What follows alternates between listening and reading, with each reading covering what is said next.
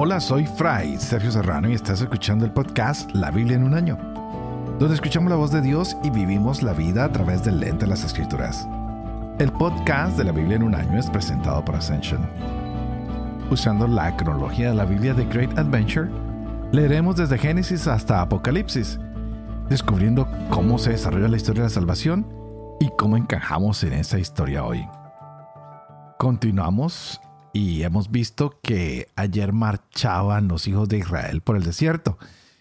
Desde el capítulo 10 y medio más o menos aquí en adelante ya el pueblo empieza a marchar, han dejado el Sinaí, van camino a la tierra prometida y nos damos cuenta que van las banderas adelante como el Señor lo había ah, mandado.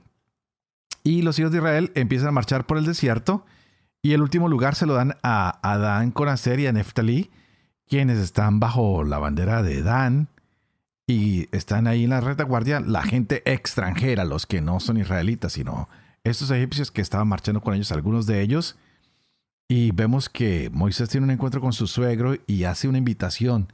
Le dice, ven, ven con nosotros y tú serás nuestros ojos. ¿Se le ha olvidado a Moisés acaso que Dios es el que los va a guiar el que les va a estar mostrando el camino. ¿Qué pasa con Moisés? A veces ah, parece muy seguro de lo que Dios le pide y otras veces como que nos pone un poquito de duda en estas lecturas, ¿no? Y quisiera pensar en eso porque también nos puede pasar a nosotros.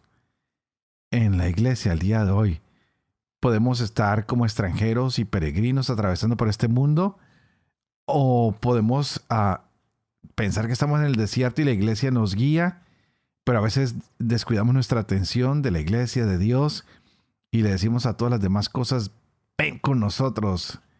Y empezamos a que otras cosas nos guíen y se nos olvida que lo que nos tiene que guiar es la gracia de Dios. Es la única que nos guía y que nos puede salvar. Y como pecadores, pues tenemos que dejarnos guiar por la gracia del Señor. Tenemos que poner nuestra fe y nuestra confianza en Él. Así que hoy unámonos en este viaje, en esta marcha que no es una marcha protesta, como se va a convertir en el día de hoy. Porque hoy vamos a ver que, hay quejas, que hay, que hay murmuraciones, que el pueblo se queja. Y esto no le gusta al Señor, no le gusta al Señor. Y estos hombres siguen caminando y lo veremos durante este capítulo 11 y 12. Y nos cuentan cómo van desde el Sinaí hasta Cádiz. Y esta marcha debió haber durado unos pocos días pero en lugar de hacer caso a Yahvé y de entrar a la tierra prometida, hacen lo que ellos mismos quieren, por lo cual este viaje en el desierto se va a prolongar por muchos, pero muchos años y van a haber problemas. Y el pueblo va a seguir murmurando. Y aquí es para aprender grandes lecciones que tal vez son muy importantes para nosotros hoy. Estaremos leyendo Números capítulo 11, Deuteronomio capítulo 10, el Salmo 33. Este es el día 61. Empecemos. Números capítulo 11. El pueblo profería quejas que sonaban mal a los oídos de Yahvé y Yahvé lo oyó. Se encendió su ira y ardió contra ellos un fuego de Yahvé y devoró una punta del campamento. El pueblo clamó a Moisés que intercedió ante Yahvé y el fuego se apagó. Por eso se llamó aquel lugar Taberá, porque había ardido contra ellos el fuego de Yahvé. La chusma que se había mezclado al pueblo se dejó llevar de su apetito. También los israelitas volvieron a sus llantos diciendo, ¿quién nos dará carne para comer? ¿Cómo nos acordamos del pescado que comíamos de balde en Egipto y de los pepinos, melones, puerros, cebollas y ajos? En cambio ahora nos encontramos débiles. No hay de nada. No vemos más que el maná. El maná era como la semilla de cilantro. Su aspecto era como el del bedelio.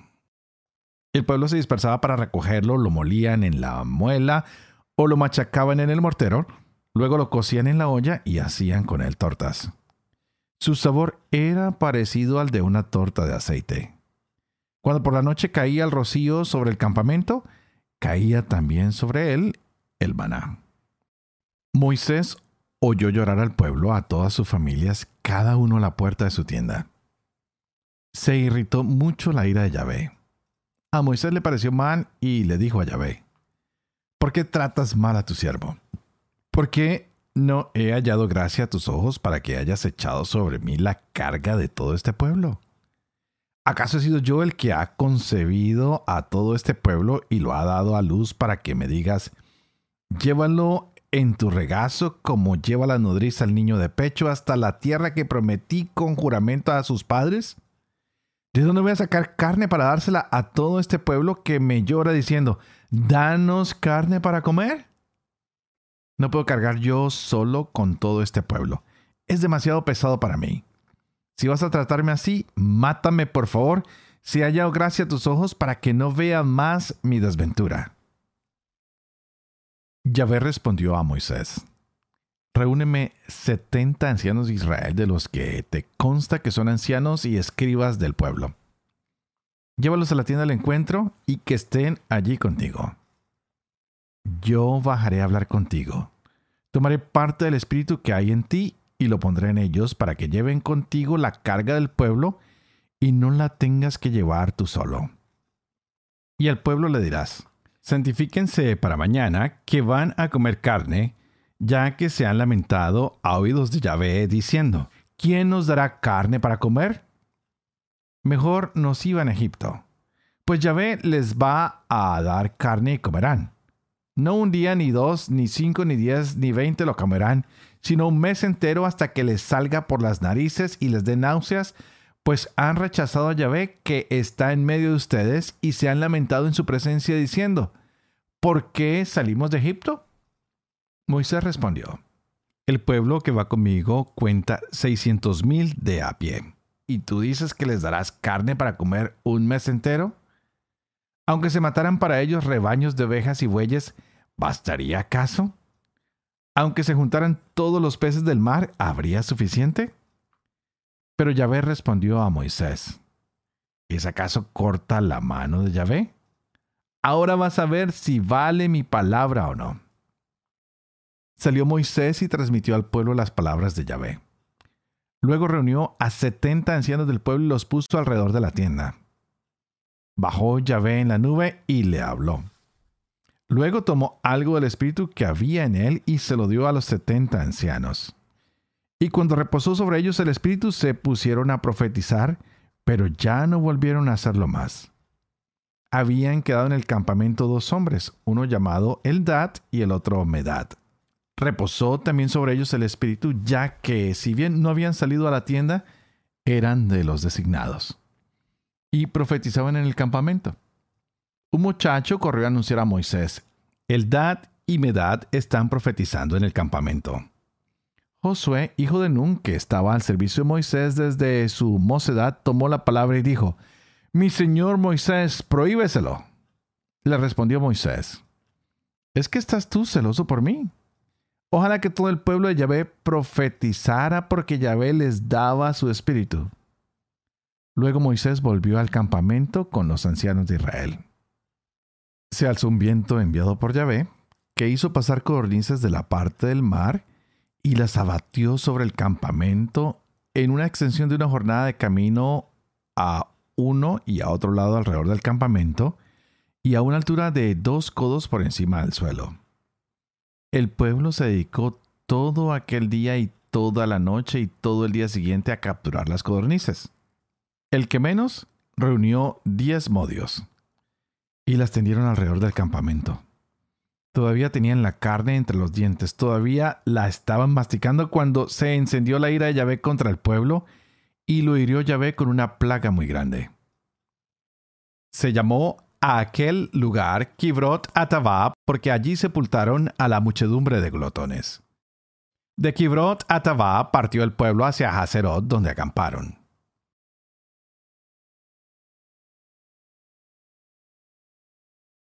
Deuteronomio capítulo 10 En aquel tiempo Yahvé me dijo, Labra dos tablas de piedra como las primeras y sube donde mí a la montaña.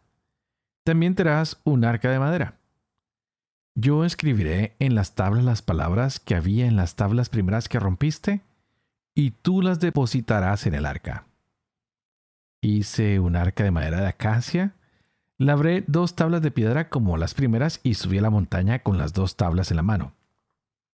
Él escribió en las tablas lo mismo que había escrito antes. Las diez palabras que Yahvé había dicho en el monte, de en medio del fuego el día de la asamblea, y Yahvé me las entregó. Yo me volví y bajé del monte. Puse las tablas en el arca que había hecho, y allí quedaron, como me había mandado Yahvé. Los israelitas partieron de los pozos de Bene-Yaacán hacia Moserá.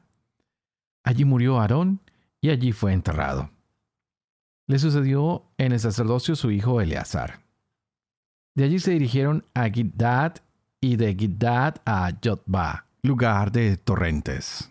En aquel tiempo Yahvé apartó a la tribu de Leví para llevar el arca de la alianza de Yahvé y para estar en presencia de Yahvé, para estar a su servicio y para dar la bendición en su nombre hasta el día de hoy.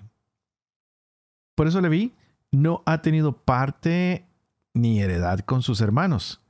Yahvé es su heredad como le dijo Yahvé tu Dios. Yo me quedé en el monte como la primera vez cuarenta días y cuarenta noches.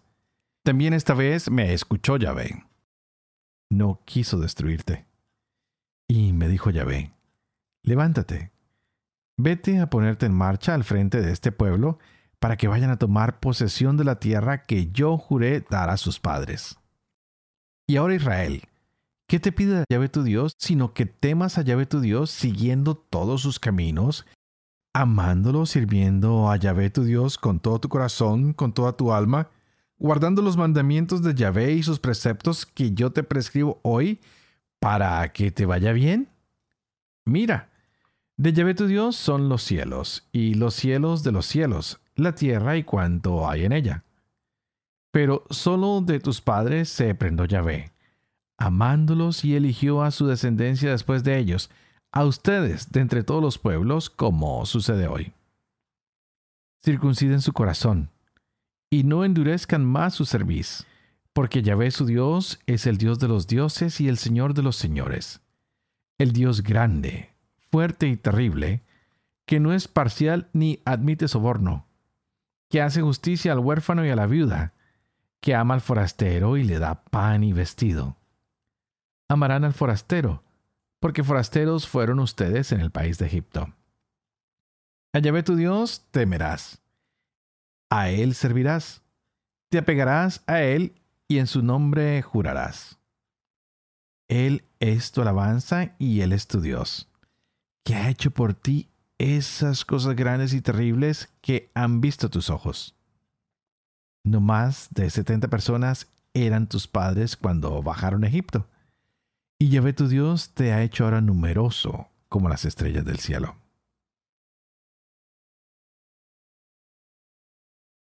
Salmo 33 Aclamen con júbilo justos a Yahvé, que la alabanza es propia de hombres rectos. Den gracias a Yahvé con la citra. Toquen con el arpa de diez cuerdas. Cántenle un cántico nuevo. Acompañen la música con aclamaciones. Pues recta es la palabra Yahvé, su obra toda fundada en la verdad. Él ama la justicia y el derecho. Del amor de Yahvé está llena la tierra. Por la palabra de Yahvé fueron hechos los cielos. Por el aliento de su boca todos sus ejércitos. Él recoge como un dique en las aguas del mar, mete en depósitos los océanos. Tema a Yahvé en la tierra entera, tiemblen ante él los habitantes del orbe. Pues él habló y así fue. Él lo mandó y se hizo. Yahvé frustra el plan de las naciones. Hace vanos los proyectos de los pueblos. Pero el plan de Yahvé subsiste para siempre, sus decisiones de generación en generación. Feliz la nación cuyo Dios es Yahvé, el pueblo que escogió para sí como heredad. Yahvé observa de lo alto del cielo. Ve a todos los seres humanos desde el lugar de su trono, mira a todos los habitantes de la tierra. Él que modela el corazón de cada uno y repara en todas sus acciones. No se salva el rey por su gran ejército, ni el guerrero escapa por su enorme fuerza. Vana cosa el caballo para la victoria, ni con todo su vigor puede salvar. Los ojos de Yahvé sobre sus adeptos, sobre los que esperan en su amor, para librar su vida de la muerte y mantenerlos en tiempo de penuria. Esperamos anhelantes a Yahvé. Él es nuestra ayuda y nuestro escudo. En Él nos alegramos de corazón y en su santo nombre confiamos. Que tu amor, Yahvé, nos acompañe, tal como lo esperamos de ti.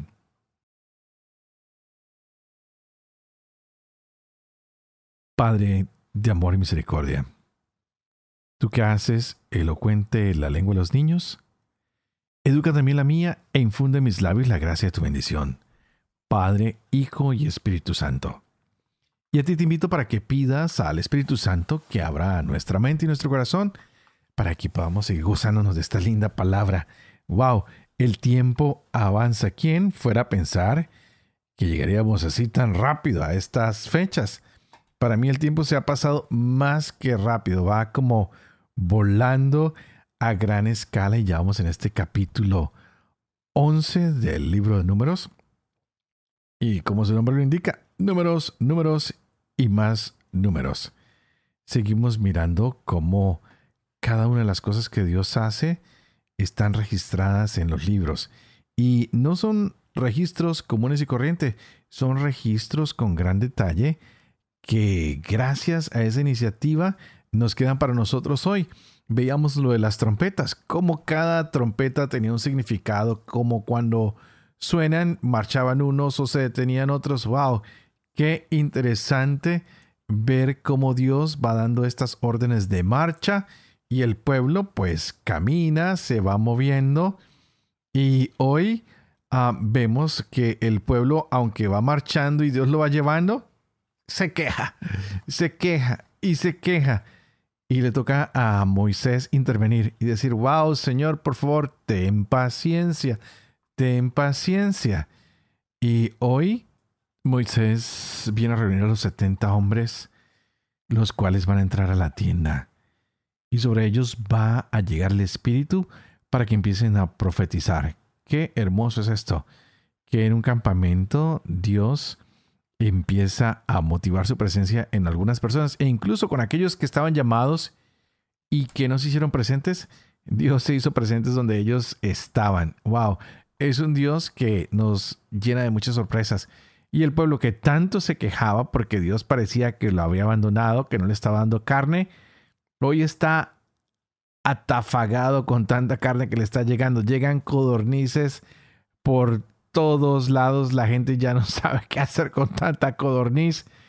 Y bueno, qué interesante es que cuando el Señor entrega, entrega en abundancia, no se queda con nada, se manifiesta grandemente. Así que a veces sería bueno no quejarnos tanto y disfrutar más de lo que el Señor nos está dando. Y que no se nos olvide lo que nos recuerda cada rato el Deuteronomio amarás a Yahvé tu Dios y guardarás sus consignas, sus preceptos, sus normas, sus mandamientos todos tus días. En vez de quejarnos, hagamos lo que Dios nos pide. Mostrémosle a nuestros familiares, a nuestros amigos lo que Dios ha hecho en nuestras vidas, cómo Él ha venido liberándonos, ayudándonos, mostrándonos el camino. Y sabemos que si seguimos los mandamientos, el Señor va a ayudarnos a poseer cualquier tierra, no solo la tierra prometida, sino la vida eterna. ¿Qué mejor que eso? Que tú y yo podamos llegar juntos a la vida eterna y decir, wow, Dios nos trajo hasta acá. Él no permitió que nuestro corazón se pervirtiera, que nos descarriáramos. No permitió que le diéramos culto a falsos dioses, sino que nos postramos ante Él y fuimos leales a su palabra y fuimos leales a a sus consignas, a sus preceptos y a sus mandamientos. ¡Wow! Hoy Yahvé en el Deuteronomio nos dice que pongamos estas palabras en dónde? En nuestro corazón, en nuestra alma, que las atemos a nuestras manos, que sean un signo delante de nuestros ojos. Cuando vamos a Israel, lo podemos ver, cómo estos hombres se ponen esas palabras en su frente, cómo tienen una correa que se ponen en su brazo y se la atan, pero tal vez eso ya no es necesario ponerlas en los postes de las casas o en la frente o en cualquier lugar con que la pongamos en nuestro corazón y permitamos que esas palabras estén ahí vivas y eficaces. Wow, eso será suficiente para que podamos seguir los caminos de Yahvé, para que nos podamos apegar a Él, para que podamos estar con Él y decir, Dios reina en medio de nuestra nación, de nuestro hogar, de nuestra casa porque es un Dios amoroso y fiel. Que podamos ser, cada uno de nosotros, ser bendición los unos para los otros. Que podamos decir, wow, el Señor se ha manifestado grandemente y estamos alegres. Que podamos celebrar que la presencia de Yahvé está en medio de nosotros. Que no tengamos miedo de reconocer su poderío. Que no tengamos temor de contarle al mundo que el Señor ha estado extremadamente generoso con nosotros y que por eso estamos alegres. El salmo de hoy, hermoso, porque sabemos que la palabra de Dios siempre es recta, que la palabra de Dios siempre está fundada en la verdad, que la palabra de Dios está siempre por la justicia y el derecho, porque tenemos un Dios que es amoroso, que es fiel, que nos muestra la justicia y tenemos a un Dios que siempre nos está mirando, pero nos está mirando con amor para librar nuestras vidas de la muerte, para mantenernos en el tiempo de penuria, porque es un Dios que quiere estar mirándonos y servirnos de escudo, y así que nuestro corazón se alegre y podamos confiar en Él, porque Él siempre nos acompaña y es lo único que podemos esperar de Dios, que sea fiel. Aunque tú y yo no seamos fieles, Dios siempre es fiel Dios siempre nos acompaña. Por eso, hoy, como todos los días, quiero pedirte una vez más que ores por mí, para que yo sea fiel a este ministerio que se me ha confiado, para que yo pueda vivir con fe y con alegría lo que leo, lo que comparto con ustedes, para que siempre pueda enseñar la verdad y para que yo pueda cumplir lo que enseño. Y que la bendición de Dios Todopoderoso, que es Padre, Hijo y Espíritu Santo, descienda sobre ustedes y los acompañe siempre. Que Dios los bendiga.